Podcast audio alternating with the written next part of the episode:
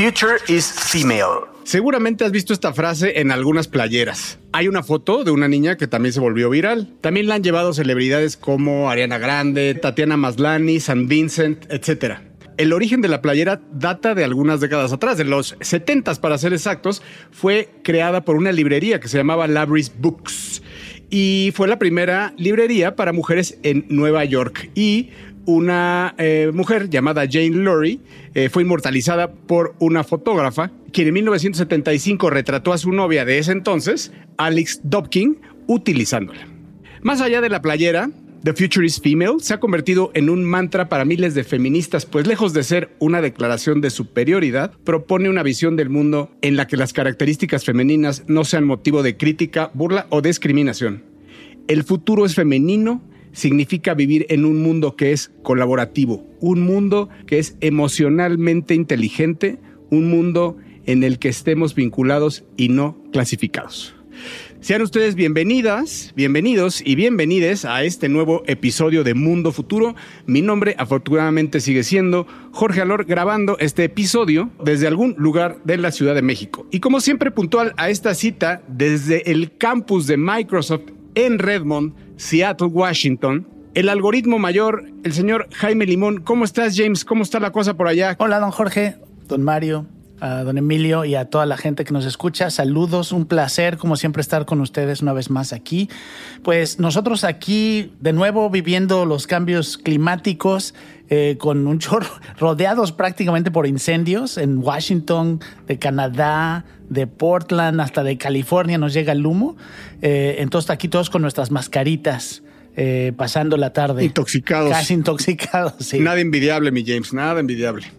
Y acompañándonos sin falla desde Silicon Valley, Where the Action Is, el gran filósofo que en otrora acuñara en mi presencia la frase cultura digital, el señor Bill Benny, a.k.a. Mayito Valle. ¿Cómo estás?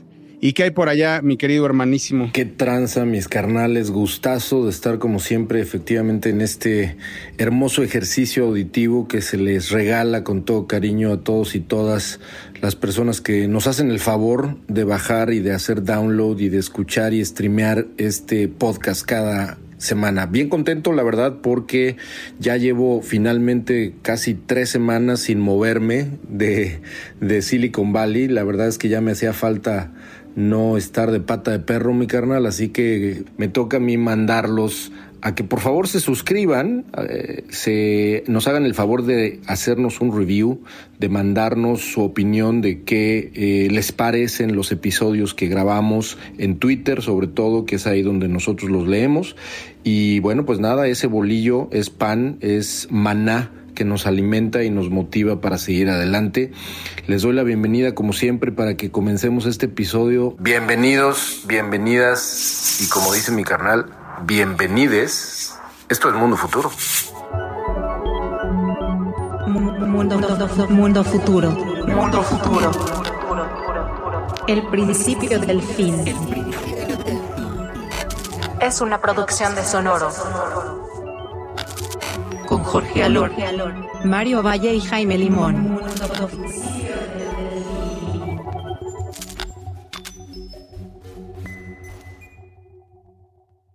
Y bueno, para arrancar este episodio, aquí seguimos siendo viejos lobos de tecnología, esperando con muchas ganas de ver cómo el futuro realmente se convierte en femenino. Pero por lo pronto, vamos a platicar de lo que estamos viviendo hoy y cómo eso está formando un futuro no muy lejano. Eh, en episodios pasados hemos platicado ya mucho sobre inteligencia artificial y sobre todo estos modelos o estos sistemas de inteligencia artificial que ya están abiertos a cierta parte del público, donde uno puede poner un texto y el- la inteligencia artificial lo convierte en imágenes. Eh, los más famosos, y aquí ya los hemos mencionado, mencionado son es DALI E2, que ya es la segunda versión que existe, DALI E2, y Stable Diffusion. Son los dos que más están utilizando ahorita. Querido James, Stable Diffusion me tiene de verdad que eh, por dos cosas boquiabierto, por las cosas que está eh, generando, que son cosas que mis ojos nunca han visto, y por otro lado, la velocidad con que se está dando. A ver, nosotros no habíamos platicado de este tema en marzo de este año. O sea, esto es, esto es de, de, de, del segundo semestre. Es impresionante la forma en cómo se está dando, en cómo hoy yo ya he visto, James, cómo está creando una película, este, le están dando prompts para hacer videojuegos, cómo crea, eh, eh, cómo borra personajes como si fuera Photoshop, cómo, cómo van cambiando, cómo hace el merch de las caras. Es impresionante donde el, el ritmo y, la calidad del crafting también. Sí, y, y, lo platicábamos en el episodio pasado, ¿no? Donde hablábamos de eh, el impacto y si no lo han escuchado, los invito a que escuchen el episodio anterior. Platicamos un poquito sobre cómo esto se vuelve ya una herramienta importantísima para la gente creativa. Son de esos momentos parteaguas donde te subes al bote y aprendes a usar estas herramientas o las herramientas te van a quitar la chamba, ¿no? Entonces, creo que es un, un llamado de atención. Si ustedes no han probado y les gusta la creatividad o trabajan en eso, que empiecen empiecen a utilizar estas, estos sistemas de inteligencia artificial que están ahorita al alcance de casi de cualquiera. Y lo que yo quería platicar es como la otra cara de la moneda, algo que esperábamos que podía pasar, que ya está pasando, ¿no? Es el principio de una inteligencia artificial que empieza a censurar. Y esto ya lo acaba de comprobar un artista chino eh, que ha estado haciendo pruebas con una inteligencia artificial desarrollada por la compañía se llama Baidu, es una compañía muy conocida en China. Baidu es de las es de las grandes, ¿no? De las muy grandes en China. Es pública, es una, es una empresa pública china, justamente. Sí, y tienen un proyecto de gran escala donde están utilizando el lenguaje natural, es decir, tú le hablas a la inteligencia artificial o le escribes y trabaja sobre eso. El modelo o el proyecto se llama Wenxin. Y dentro de ese proyecto tienen una inteligencia artificial muy parecida a las que describimos, donde tú escribes algo y te muestra imágenes. El nombre es pésimo, o por lo menos no es un nombre muy comercial. Se llama Ernie Bill G. Ernie, así como se escribe, E-R-N-I-E, como nombre, así como de Beto y Enrique en inglés. Ernie-B chica I L G. Bueno, este sistema eh, hace lo mismo. La gran diferencia es que está diseñado para que reconozca eh, la escritura china lo cual hace mucho sentido y creo que es muy respetable que alguien que quiere apoyar su cultura desarrolle un sistema que funcione mejor localmente. El pequeño detalle es que cuando tú pones ciertas palabras dentro del sistema, o no las reconoce o no te da información sobre ellas. Eh, y en el caso de China, obviamente, como el gobierno chino trabaja y maneja muchas de las de los contenidos que van o que, o que pueden utilizar estas empresas, bueno, pues ha decidido que eh, temas, temas sociales, temas políticos, cosas tan sencillas como el Tiananmen Square. Bueno, o, o, no, o pon tú que no tan sencillas. Bueno, pero... tal vez, tal vez importantes, ¿no? Porque es la plaza más importante de la segunda ciudad más grande de China. O sea, es un lugar bien importante, pero tiene muchas implicaciones políticas si ustedes no se acuerdan de este lugar, es donde hubo muchísimas protestas contra el gobierno chino. Hay imágenes impresionantes. Esa imagen clásica de la persona parada frente a los tanques es ahí. Se llama, esa se llama Tank Man. Sí. Es alguien que brinca de la gente y tiene dos bolsas como del súper y se pone enfrente de un tanque. Para que no pase. Y sí lo para. Y sí, claro, para lo paran. Y el tanque uh -huh. se empieza a mover. Uh -huh. Bueno esos lugares, lugares o cosas que tienen implicaciones políticas o sociales que el gobierno chino dice no, esto la inteligencia artificial no lo va a utilizar.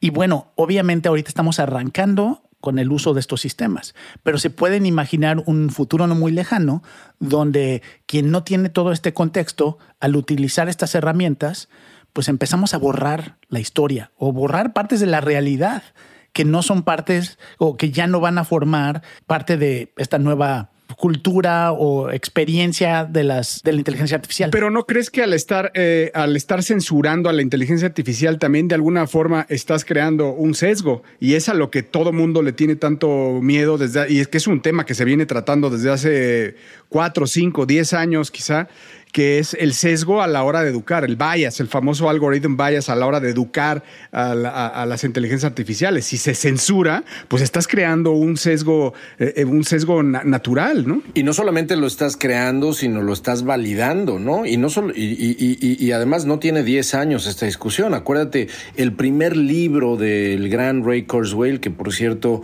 escuché un episodio que nos recomendaste, mi querido James, de una entrevista que le hicieron a Ray Kurzweil increíble, ¿no? Para quien no sabe quién es Ray Kurzweil, además de que es el inventor del MIDI, de este formato de audio, y el inventor eh, dueño de la patente de los teclados Kurzweil, él también es un futurista muy conocido que ha escrito muchísimos libros. El más famoso de ellos tiene que ver con la predicción del fenómeno tecnológico de la singularidad.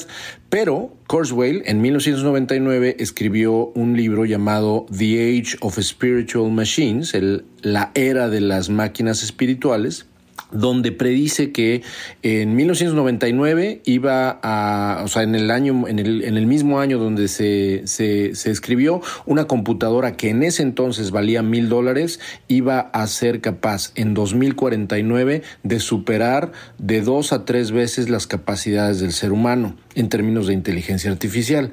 En ese libro, él hace una advertencia justamente de la creación o del cuidado en la creación de algoritmos o de bias que tengan que ver justamente con juicios morales. Y, fíjate que justo es, pa, para que se den una idea de algo a lo mejor eh, que podría ejemplificar de lo que estamos hablando. Es como si llevas a un niño que va de la primaria a la universidad y te aseguras de que nunca hablas de la existencia de la religión. Exactamente. ¿no? O, le, o le dices que nunca existió el holocausto. ¿no? En Alemania. O que los niños vienen de las cigüeñas. Exactamente. Y conforme crecen estas inteligencias artificiales y más personas lo utilizan, empiezas a crear esta realidad paralela donde cosas que realmente sucedieron pues no existen, ¿no? En su realidad. Es algo totalmente del gobierno chino. O sea, también yo creo que muchos de los que están escuchando este podcast se han enterado por diversos medios de que el algoritmo cambia en China, de TikTok, perdón, refiriéndome al algoritmo de TikTok, cambia en China al algoritmo que, que es, que, que, es en Estados Unidos. En Estados Unidos te muestra este, eh, gente haciendo pranks y, este, y haciendo chistes y memes y, la, y, en, y, y, y, tiene, y el algoritmo en China es más educativo de buenas costumbres, eh, inculcando buenos valores, etcétera. Y, a, a, mí cuando, la verdad, cuando lo escuché la primera vez, se me, se me hizo totalmente un cheat. Este, no, le, no creí nada, pero ya lo escuché de, de, de, buenas, de buenas fuentes y de gente que lo ha hecho, ha, estado probando los dos. Y sí, efectivamente, o sea, es, es, es diferente el algoritmo, mucho más educativo eh, eh, que, en Estados Unidos, que les están mandando basura. Imagínate el poder, y por eso creo que este es un buen ejemplo. Lo, estamos viendo ya aquí, pero lo vemos también en, redes sociales, eh, lo vemos en muchos sistemas donde tal vez si tú quieres, si tú eres un gobierno que quiere atacar a otro gobierno, en vez de invertir en armamento, además armamento que no vas a poder utilizar, ¿no? Porque en el momento que lanzas una bomba atómica se acaba el mundo. Eh, entonces, mejor utilizas ese dinero en, y estaba escuchando yo un artículo bien interesante eh, de NPR aquí en Estados Unidos, donde hablaban de la inversión que tomó Rusia de armamentos y en vez de armamentos compró granjas de bots y compró sistemas que tienen una mayor influencia, donde haces que los países como Estados Unidos, y esto lo vemos en todo el mundo, haya una implosión, ¿no? Es decir, se destruyan por dentro porque acabas los valores, porque los separas a la gente, los vuelves extremistas. De nuevo, ahora con la inteligencia artificial nos estamos dando cuenta de que China está creando una realidad paralela en base a sus valores y no en base a lo que hoy conocemos como la realidad compartida. Estados Unidos para esto ya se dio cuenta de lo que está pasando y ya se dio cuenta de, de, de la amenaza china. Entonces, pues en, en, en, un mundo futuro por venir, veremos esta guerra fría China-Estados Unidos que empezará desde los corporativos, ¿no? Y TikTok no tiene el futuro asegurado en Estados Unidos, ¿no? que esta semana me aventó a Eugenio Derbez lastimado por un Oculus, caray. Cancelado o sea, el metaverso. No puede ser. Cancelado el metaverso. Cancelado el metaverso. Párale, mi chavo.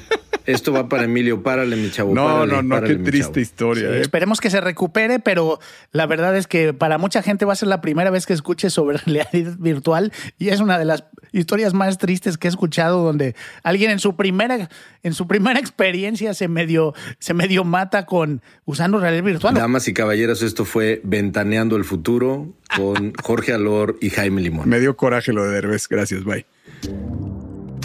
Estás escuchando. Estás escuchando. escuchando. Mundo futuro. Mundo futuro.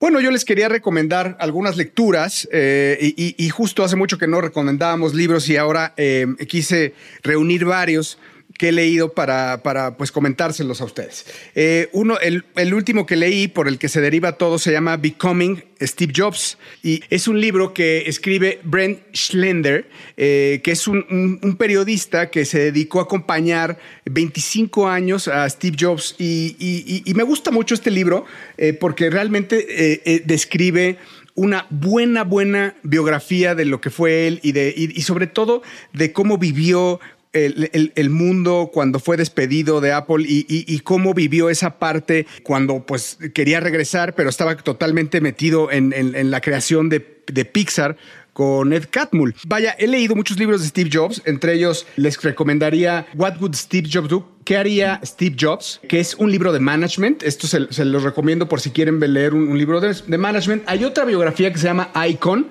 que esa la leí hace 10 años más o menos, que no se las recomendaría porque Icon eh, tiene que ver mucho con, con, la biografía que después hace Walter Isaacson, que de hecho estaba leyendo que la biografía de Isaacson no está no le gustó a Apple al final, ¿no? No, no es como a la aprobada. La que Apple está, ah, está empujando mucho es la de Becoming Steve Jobs. Y por último, me encontré una joya que leí hace pues ya unos cinco años que es de Nolan Bushnell. La escribe Nolan Bushnell, es un libro eh, que se llama Finding the Next Steve Jobs, encontrando al nuevo Steve Jobs, y lo, y lo escribe nada más ni nada menos que el creador, el fundador de Atari. Y, y de lo que habla es cómo poder tratar con la gente creativa, eh, alguien que inventó cómo tratar a la gente creativa. Él es el que inventó las oficinas con regadera, las oficinas con sala de meditación, las oficinas que tenían cama, eh, que tenían mesas de billar, que dejaban tomar, eh, tomar alcohol, fumar marihuana. Entonces, y eso se crea a raíz dice en su libro que se crea a raíz de Steve Jobs y vos, que ellos dos, cuando eran jóvenes, eran programadores de Atari. Más bien, como eh, Steve Jobs era como una suerte de productor y vos era el, programador de Breakout, ¿no? Breakout, que fue de, los famosos. Entonces, ese juego que ustedes que pueden ver ahorita si googlean Breakout, lo diseñó Steve Jobs junto con Steve Bosniak, bajo la tutela de, de Nolan Bushnell. Y, y, bueno, pues obviamente esto es, es una cátedra de cómo, de cómo fomentar en las oficinas al talento creativo eh, mediante eh, eh, todas estas goodies que, pues hoy carecemos debido al, al, trabajo remoto y habrá que ver cómo es que esto impactará a las corporaciones. Pero, pero también me lleva a pensar en otro libro que está conectado, que también lo leí hace poco, que se llama Creativity Inc., de Ed Catmull, que, que me encantó. O sea, es una, es, es, es un, es un poco el, el, libro de Bushnell, pero en una, en una era moderna de, de, de management, de cómo, de cómo poder eh, bueno, primero te narra la, historia de Pixar, que es, que es, que es alucinante, ¿no? Y de cómo, cómo, cómo, cómo aceptan a Steve Jobs en, en, la, en la ecuación Pixar y de cómo acepta eh, Steve Jobs que venía ya este, pues, pues de capa caída y, y que, que, que, se metía poco, pero lo que, pero lo que pero, pero lo que era era muy sustancioso lo que él decía. Entonces, cómo Catmull eh, tiene que lidiar con el talento creativo, eh, cómo tiene que lidiar con, con el liderazgo de, liderazgo de Steve Jobs y cómo realmente Steve Jobs es quien hace los grandes deals, ¿no? Los grandes, grandes deals para Pixar y cómo este Catmull, pues es el que saca Pixar, a Pixar adelante, este, eh, con, bueno, pues ya sabemos, con Toy Story y, todas las demás películas. Increíble, increíble de verdad el libro de, yo les recomendaría de, de estos libros que he dicho, eh, yo me quedaría con, con, el de Catmull, de Creativity Inc., me encanta, y sobre todo con el de Becoming Steve Jobs, que eh, me parece que es el que mejor describe la personalidad de él. Incluso hay una, un fragmento que me gusta mucho en donde describe cómo eh, Tim Cook, que aparecía eh, eh, con, Steve Jobs, era mano derecha de Steve Jobs desde hace mucho tiempo, antes de morir, que, que Tim Cook le ofrece su, su hígado, ¿no? Le, le, ofrece parte de su hígado y Steve Jobs le dice, no, estás loco, que no, no, no, no, no se lo acepta, ¿no? incluso cómo le va hablando a Cat Mull, inclusive a Tim Cook, y cómo va narrando cómo, cuál es la, el episodio de Steve Jobs antes de, morir. Entonces, ni crean que soy fan, ¿verdad? Pero eso es lo que, lo, que recomiendo. Ahora, Jorge, ¿Tú crees que, obviamente, viendo hacia el pasado, uno entiende el impacto que tuvo Steve Jobs? ¿Tú crees que podríamos tener a ese mismo Steve Jobs hoy haciendo lo que hizo en ese momento? De ninguna manera, querido James, no lo creo así. Yo creo que Tim Cook es el perfecto CEO que tiene Apple y es que el que ha hecho crecer a la, bestialidad de empresa que es hoy Apple eh, se debe a un nombre y ese es, Tim Cook. O sea, creo que la última gran maravilla de decisión que hizo Steve Jobs fue dejar a, Tim Cook, que fue tan criticado en un principio, ¿no? Pero ese, ese tipo de liderazgo autoritario, agresivo, emocional, eh, egocéntrico, instintivo, eso no cabe hoy, ¿no? No cabe hoy. Hoy estamos viviendo y de cara al mundo futuro, este, los líderes no están hechos con la madera de, que tiene Steve Jobs. Yo no creo que hoy en día quepa eh, la, madera de Steve, Jobs, incluso ni la de Nolan Bushnell, ¿no? Hoy en día, eh, mientras más nos acercamos al, home office, que es algo que pues llegó y, nos, y se llegó para quedarse y se quedará y creo que se acentuará. Hoy vemos un, repecho en, regresar a las oficinas, pero no creo que sea sostenible eh, con, las pérdidas que esto vaya a llevar en, materia de liderazgo, de mentoría y, de, convivencia social, pero creo que eh, es algo que, estos líderes, estos grandes líderes sentaron esas bases, pero no creo en definitiva que sea un modelo de liderazgo hoy en día seguir. Vale la pena recordar que la cultura que estableció Nolan Bushnell eh, y que convirtió a Silicon Valley en lo que fue con respecto a todos los perks y a todo lo que todavía llegaron hasta hace poquito antes de la pandemia a tener las startups más pequeñas, medianas y gigantes de aquí de la región, eh, comenzaron a darse cuenta, sobre todo en los últimos meses, comenzaron a darse cuenta que, pues la verdad, de, de, eso era de lo que menos valía la pena hacer inversión, ¿no?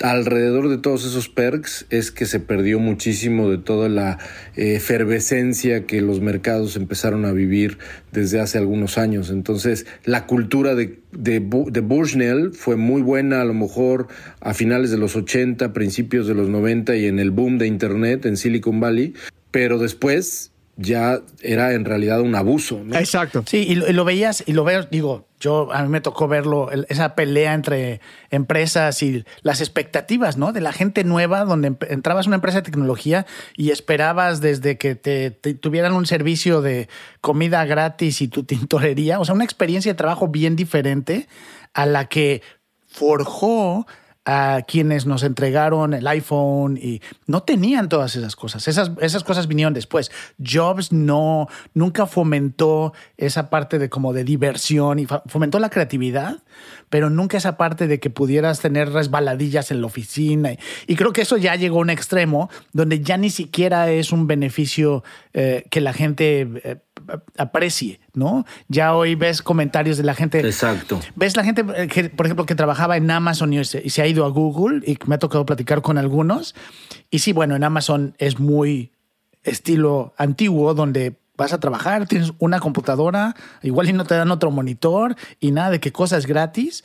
Eh, y es un contraste muy grande con esa tendencia que mencionaron ustedes, ¿no? Donde había que hacer un, un lugar de recreo para que la gente quisiera trabajar en la oficina. La gente hoy valora el tiempo. Entonces, el tiempo de calidad, eh, las vacaciones, y ya realmente es difícil que los mares, que, quisiera decirlo así, o se deslumbren con espejitos, con mesas de ping-pong, con resbaladillas, que como dijo Mario hace rato, pues se convirtió esto después en un exceso, ¿no? Eh, hoy el, trabajo remoto yo creo que es lo que la gente valora porque es lo que mejora la calidad de vida y, sobre eso sí creo que vaya a haber en un futuro una, eh, un desarrollo interesante de, herramientas, ¿no? Que hoy no, hoy, que hoy no estamos logrando ver, o sea, de, bueno, pues que vaya, pues Meta está sobre eso, este, Microsoft está súper encima de eso, eh, el desarrollo de Teams hoy en día está totalmente ya hecho para, para el remote working, ¿no? Entonces, eh, yo sí creo que eso es lo que la gente valora hoy. Eh, sí creo que hay pérdidas, sí creo que hay, hay, cosas que no, que, no se suplen con, con, verse en persona, eh, pero son pérdidas más a largo plazo, ¿no? Son pérdidas a largo plazo. No sé, ustedes, por ejemplo, eh, creo que más hacia Jaime, hoy, ¿qué es lo que tú valoras estando, pues, pues siendo parte de, un, de, de, de, de una Big Tech? Que, hoy valoras. Eh, me imagino Microsoft es, muy encaminada, como dices, como hacia el tema de Amazon, SAP, Salesforce, que son empresas serias, ¿no? Al final, en ese sentido. Sí, y mira, eh, justo antes de la pandemia, estaba, Microsoft tenía, igual que muchas compañías, el reto de traer gente nueva, gente joven, y había muchos incentivos. Pero la pandemia marcó un antes y un después. Y lo que tú dices, creo que el mayor aprendizaje de la gente fue para qué sirve mi tiempo y cómo uso mi tiempo. Y yo hoy te puedo decir que eh, oficialmente ya teníamos que haber regresado, ya eh, nos habían pedido que la gente que iba a regresar más 60% o más de su tiempo a la oficina empezara a regresar. Y en muchos equipos en Microsoft yo estoy viendo que está no está regresando a la oficina un 30, un 40%, depende del equipo y qué haces, ¿no? Pero eh, de veras es un antes y un después eh, de haber podido retomar tu tiempo? Yo te tengo que decir que a mí me costó mucho trabajo tomar la decisión por viejito. Eh, pues así estamos hechos, ¿no? Pues durante años y décadas de trabajar 9 to 5 y me, costó trabajo, pero ahora que lo ha aceptado, estoy contento. O sea, estoy contento con un modelo híbrido, con que la gente sea feliz, con que la gente le regrese su calidad de vida y, eso creo que definitivamente se va a ver reflejado en cosas positivas, en, otro tipo de, de, resultados. Y es, es, el caso de Facebook, ¿no? Que al final también aceptó, no el caso de Apple, pero el caso de, Facebook sí aceptó que podía haber gente trabajando, como tú dices, que se haya cambiado de trabajar de, Menlo Park. Simplemente sí tuvo una reducción salarial porque pues al final no es lo mismo vivir en, con precios del ricachón Mario Valle ahí en, en Palo Alto que vivir este, en el centro de Wyoming, ¿no? Entonces sí hubo una, unas reducciones para la gente que salía ahí y sí los conservaron el, remoto mientras llegaran a sus objetivos. Y creo que lo que estamos comenzando a ver, además de que hay cosas positivas, yo soy de los que cree que también hay cosas muy negativas que no estamos, como dijo bien Jorge, alcanzando a ver todavía. Sí, vamos a ser mucho más felices, pero vamos a ser mucho menos innovadores, creo yo vamos a avanzar más lento y vamos a convertirnos poco a poco en este proceso de desglobalización que estamos viviendo. Nos vamos a convertir poco a poco en una civilización de avances tecnológicos que van a depender 100% de monopolios y de empresas gigantescas ya establecidas y que es muy difícil que volvamos a ver, por lo menos en unos 30, 40, 50 años, a ese eh, huracán de innovación como lo fue un Steve Jobs, como lo fue un Bill Gates, como lo fue un Elon Musk, incluso hasta tiempos más recientes. Todo lo que sucede a nivel innovación no sucede sin hustling, no sucede sin trabajar 18 horas al día. El, el, tema puede ser muy debatible, efectivamente, si desde un punto de vista de felicidad, de tiempo y de todo, sin duda creo que vamos a un mejor camino, pero creo que eso nos va a convertir poco a poco en esa sociedad casi medieval a la cual nos dirigimos en los siguientes 150, 200 años. Habrá que ver, habrá que ver cuándo es que llega este eh, nuevo Steve Jobs. Eh, no sabemos si hoy les parece que Elon Musk fuera el nuevo Steve Jobs. Si Steve Jobs hubiera sido tuitero, hubiéramos podido ver a qué grado era un pendejo, ojete. No llegamos a conocer ese lado diabólico y, de, y de asshole de Steve Jobs que era que llegó a ser mundialmente conocido en sus círculos privados. ¿Qué está sucediendo con Elon Musk? Que todo el mundo lo conoce, güey. Todo el mundo lo conoce. Es que Elon Musk hace ruido. Steve Jobs cambia el mundo. Entonces necesita, ¿cuál es el, el siguiente Steve Jobs? Es la persona que gracias a la innovación cambia el mundo. Hoy no existe. Hoy nadie lo ha hecho. Lo han intentado, no ha estado ahí. Y creo que Elon Musk ya cambió el mundo, no nos hemos dado cuenta, pero toda la migración... Se calculaba que para el 2030, estos son datos reales, se calculaba que para el 2030 eh, iba a haber una mudanza absoluta, por lo menos en mercados del occidente, hacia los autos eléctricos. Eso ya está, ese cálculo ya está 2025-2027. Es decir, que para el 2027 el 100% de los autos que se van a vender en todo el mercado occidental van a ser eléctricos. Eso lo hizo Tesla. En, algún lugar leí que lo que pasaba con Elon Musk es que él, lo, que- lo que él creaba te- tenía que salir del caos. O sea, no es una persona organizada. O sea, como que él, él, él no trae valor, él trae caos. Y de ese caos de, de, de irrupción han salido cosas valiosas y han salido cosas muy malas también, ¿no? Tiene muchos intentos que no van a funcionar. Pero es, un, es, es, una, es una manera de trabajar totalmente diferente a, lo que se usaba. Estoy, yo estoy completamente de acuerdo con esto que estás diciendo, Jaime, y eso me recuerda que a muchos se nos olvida que Elon Musk fue uno de los co-creadores de PayPal. Y PayPal cambió al mundo. Claro, claro. Ahí se, se hizo de sus primeros 80 millones de dólares con los que, con los que hoy en día hace SpaceX y Tesla. ¿no? Eh, no olvidemos que Elon Musk tiene 51 años, 52 y que Steve Jobs muere de 56. ¿eh? O sea, Sí, yo, yo creía que uno, uno es joven y otro es viejo, pero no. O sea, vaya. No, lo que pasa es que lo que pasa es que en los últimos 10 años de su vida Steve Jobs se veía de 20 años más viejo. Elon Musk, se ha, Elon Musk se ha gastado mucho dinero en tratamientos de belleza y ponerse cabello. Entonces, el contraste es muy grande. Si se viera como la edad que tiene si no tuviera dinero, a lo mejor se vería peor que Steve Jobs cuando estaba enfermo. Que Elon Musk le hable a Jorge Alor para pedirle sus consejos de belleza sana. Nunca los voy a revelar. Estás escuchando. Estás escuchando. escuchando. Mundo futuro. Mundo futuro. A mí me va a tocar hablar de un ejercicio mental que quiero compartir con ustedes, Jorge, Jaime, y que tiene que ver justamente con estos movimientos a lo mejor demográficos que ustedes saben que me apasionan muchísimo y que tocamos un poco ahorita que estabas hablando, Jorge, de, de- de- del trabajo remoto, los efectos de largo plazo a nivel demográfico que se van a suceder. Organizadas mis ideas, yo lo que quiero presentar a ustedes es, primero que nada, dos hechos paralelos, dos megatendencias. La primera megatendencia de la que quiero hablarles y que tiene que ver con futuro es que muy pocas veces nos damos cuenta a qué grado y, con qué rapidez los seres humanos estamos envejeciendo en términos de población mundial.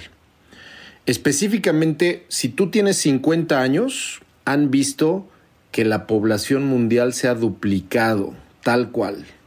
Una persona que tiene 50 años se ha duplicado, pero lo que está cabrón es que el rate de nacimientos, la tasa de nacimientos en mercados occidentales está por los suelos a tal grado que los mercados como India, como Indonesia, como Vietnam, como América Latina y como África, del cual hablamos hace pocos episodios, están empezando a tener a las poblaciones más jóvenes. Entonces, la primera, la primera megatendencia que quiero que ustedes me pongan en, una, en un ladito, ahorita voy a hablar de la segunda, es justamente este, este, este fenómeno que va a tener que ver, por ejemplo, con una crisis de pensiones, ¿no? Porque somos muchos más y somos muchos viejitos en este mundo, y va a tener que ver con una crisis de pensiones que está hablando que va a faltar en estos mercados aproximadamente 106 trillones de dólares es lo que va a faltar para que se retiren las personas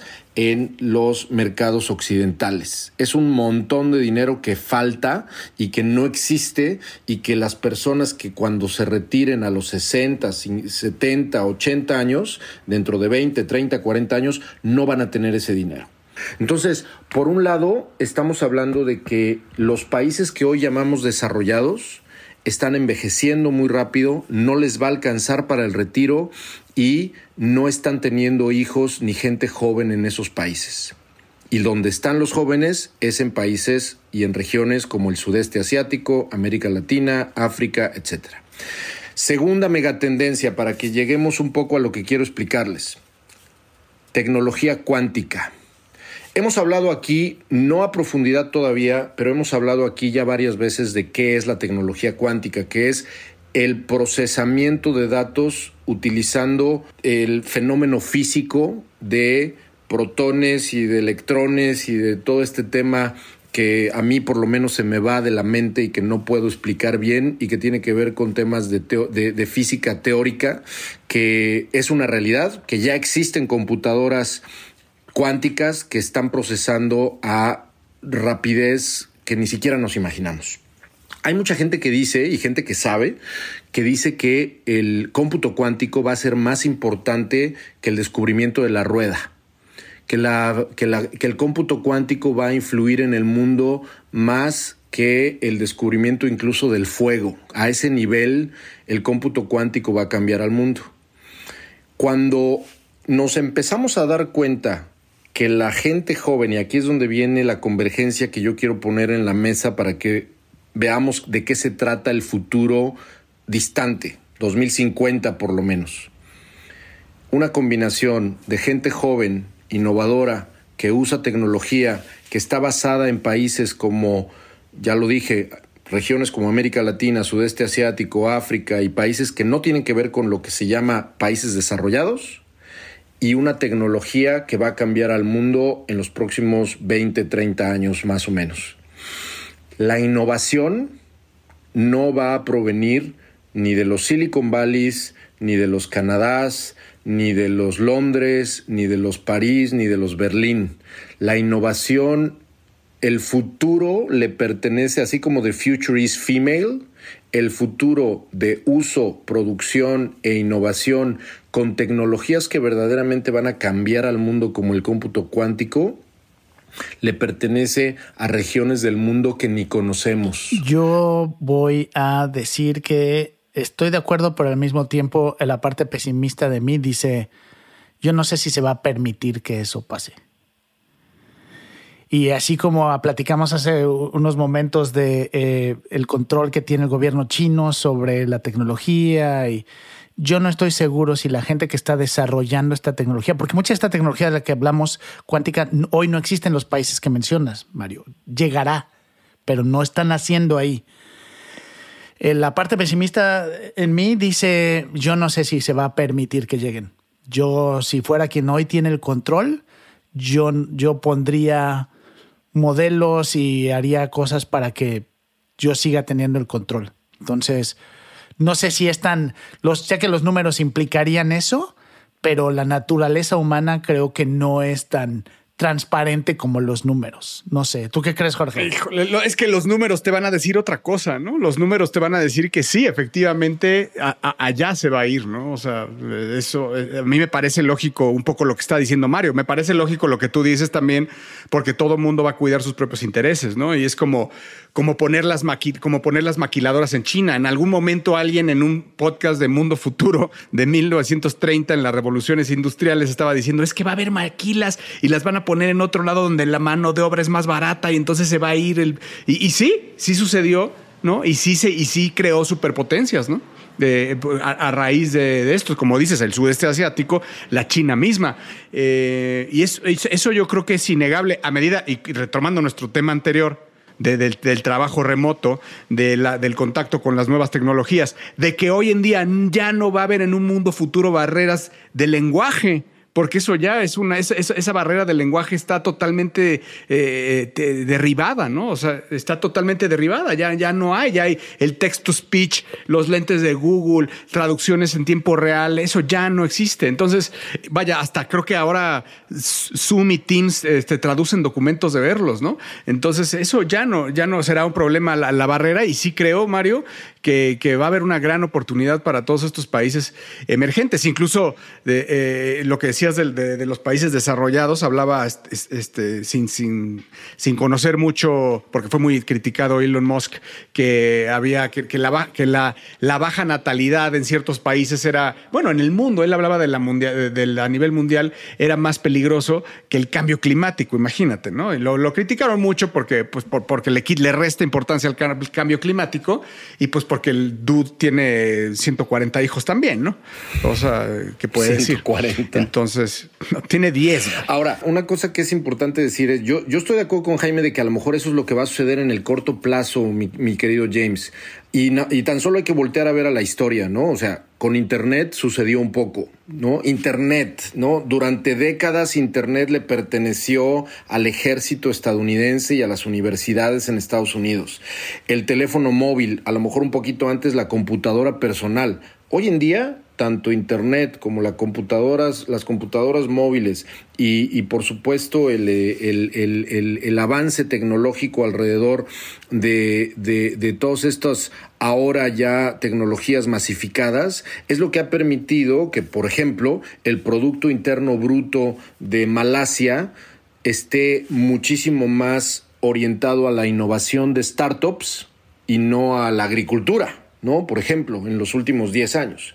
Entonces, yo estoy de acuerdo con Jaime de que a lo mejor eso vamos a ver en el corto plazo, pero yo estoy hablando de que a lo mejor, y por eso es que esto se llama mundo futuro, no estamos prediciendo el futuro, estamos tratando de explorar que estas megatendencias pueden provocar que en estas regiones del mundo que hoy la gente sigue sin pelar, la gente de, de, de, del hemisferio occidental sigue sin hacerle caso a qué sucede en Indonesia o a qué sucede en Perú, ahí es donde van a surgir en muchos años, cuando ese cómputo cuántico a lo mejor esté mucho más masificado, ahí es donde van a surgir las nuevas los nuevos grandes hubs de innovación. Simplemente lo que estamos viendo que la revolución que para mí ya es una revolución que estamos nos está tocando, nos está tocando presenciar, vivir, que es la revolución de la I.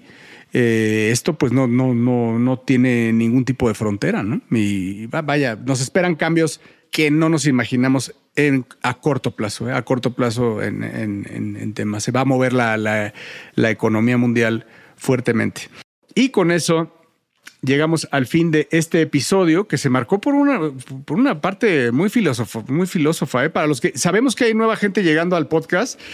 Eh, este no fue, no fue normal, fue algo más deep. Andábamos todos. Muy deep, muy deep, pero le gusta, gusta a la gente. Espero, espero, Mayito, espero. Este, bueno, sin el este, muchas gracias, muchas gracias por acompañarnos en un episodio más de Mundo Futuro por favor, eh, suscríbanse en su plataforma de podcast favorito. Eh, no se olvide de seguirnos en Twitter. Es arroba mundo futuro guion bajo si quiere seguir al señor Jaime Limón, arroba si quiere seguir al señor Mario Valle, arroba si quiere seguir a un servidor, arroba El Padrino. Muchas gracias en la producción. Emilio Miller haciendo la magia, porque no crean que este podcast queda tan bonito a la primera. Tiene mucha mano que nos echa el señor Emilio Miller y su magia. Gracias, gracias de nuevo a todos. Nos escuchamos en el siguiente episodio. Hasta luego.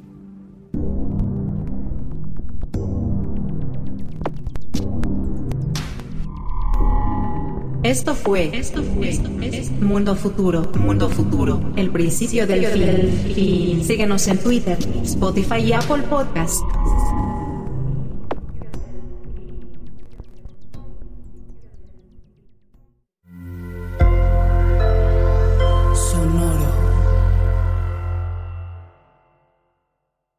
Hello, it is Ryan, and we could all use an extra bright spot in our day, couldn't we? Just to make up for things like sitting in traffic, doing the dishes, counting your steps, you know, all the mundane stuff. That is why I'm such a big fan of Chumba Casino. Chumba Casino has all your favorite social casino style games that you can play for free anytime, anywhere with daily bonuses. That should brighten your day a little. Actually, a lot. So sign up now at chumbacasino.com. That's chumbacasino.com. No purchase necessary. BGW. Void were prohibited by law. See terms and conditions. 18 plus.